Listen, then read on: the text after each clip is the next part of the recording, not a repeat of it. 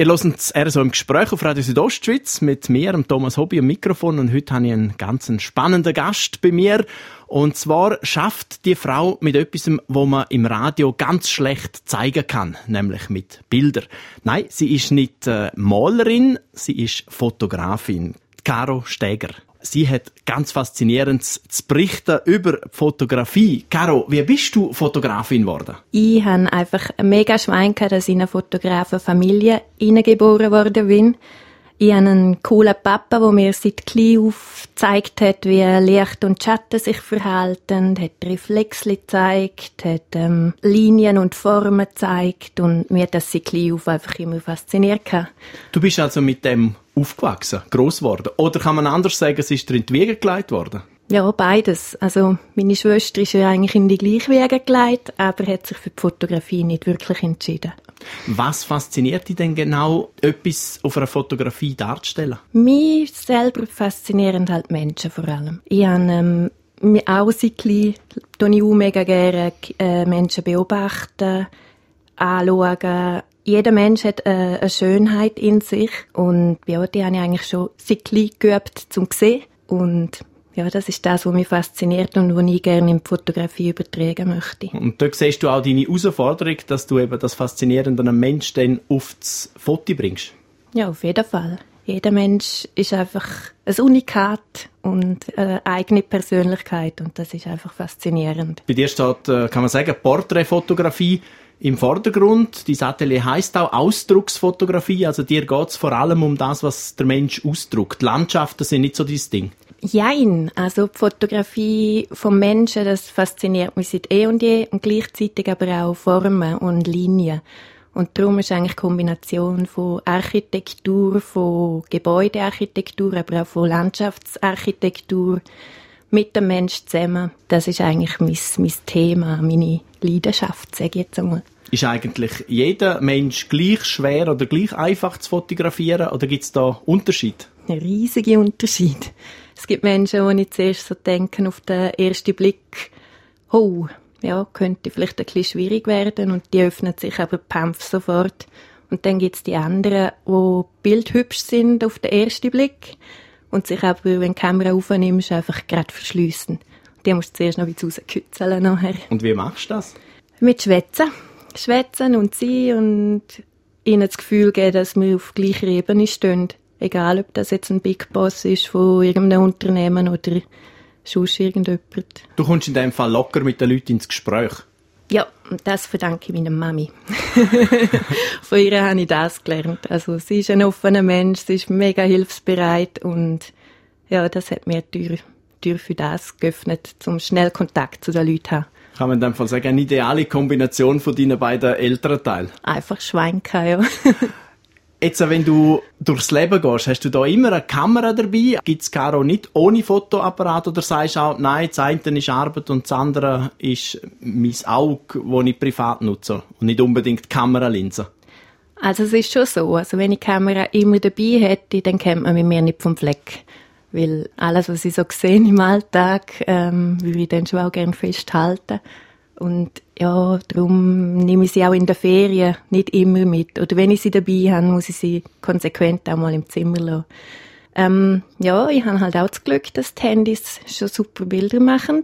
Und ich mache auch viele Handybilder. Ah, doch? Aha. Auf das ja. Niveau lässt du die ab?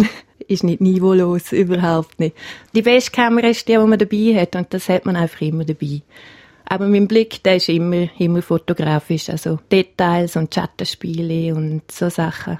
Das ist das, was im Alltag mich begleitet immer. Aber man sagt ja auch, alle haben heute das Handy, alle machen Fotos und verpassen durch das irgendwie auch den Augenblick. Teilst du die Meinung nicht? Nicht unbedingt. Man kann den Augenblick in dem Moment ja auch festhalten.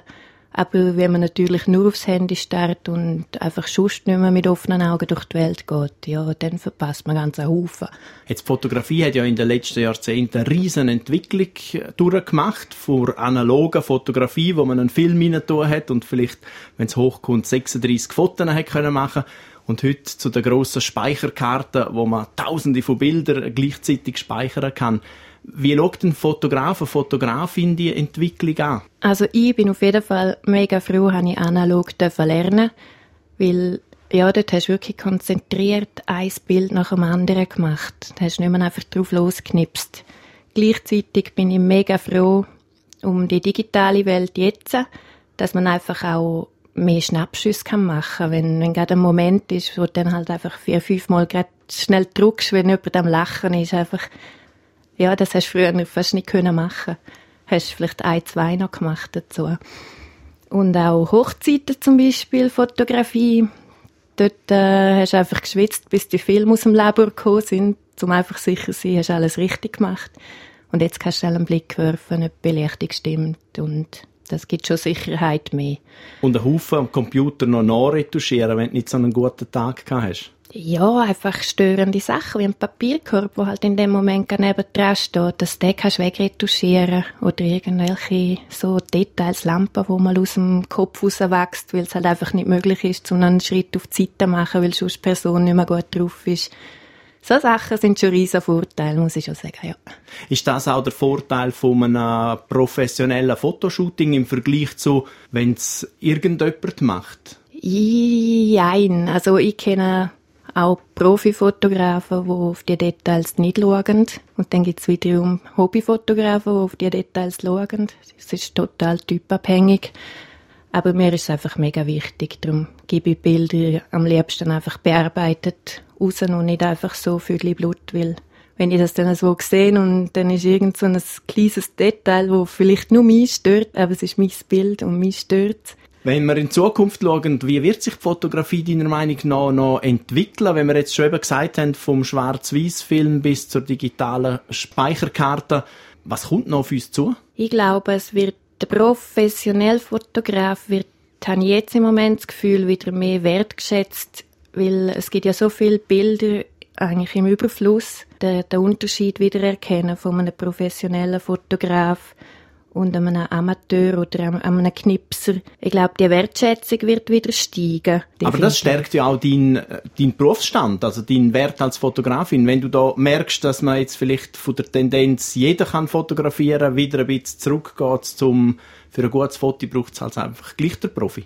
Genau, ist ja so. Also ich bin total zuversichtlich, weil wenn die Leute mir sagen, ja, heb denn den, den Beruf, also gibt's denn den in ein paar Jahren noch, dann sage ich sicher ja, einfach in einer vielleicht anderen Form, vielleicht noch ein bisschen mehr mit bewegten Bildern, mit Filmen. Caro Steger, danke vielmals für das spannende Gespräch und die Einblick in deinen Alltag als Fotografin. Das ist das RSO im Gespräch auf Radio Südostschweiz. Gibt's auch als Podcast zum Nachlesen oder auf der Webseite südostschweiz.ch.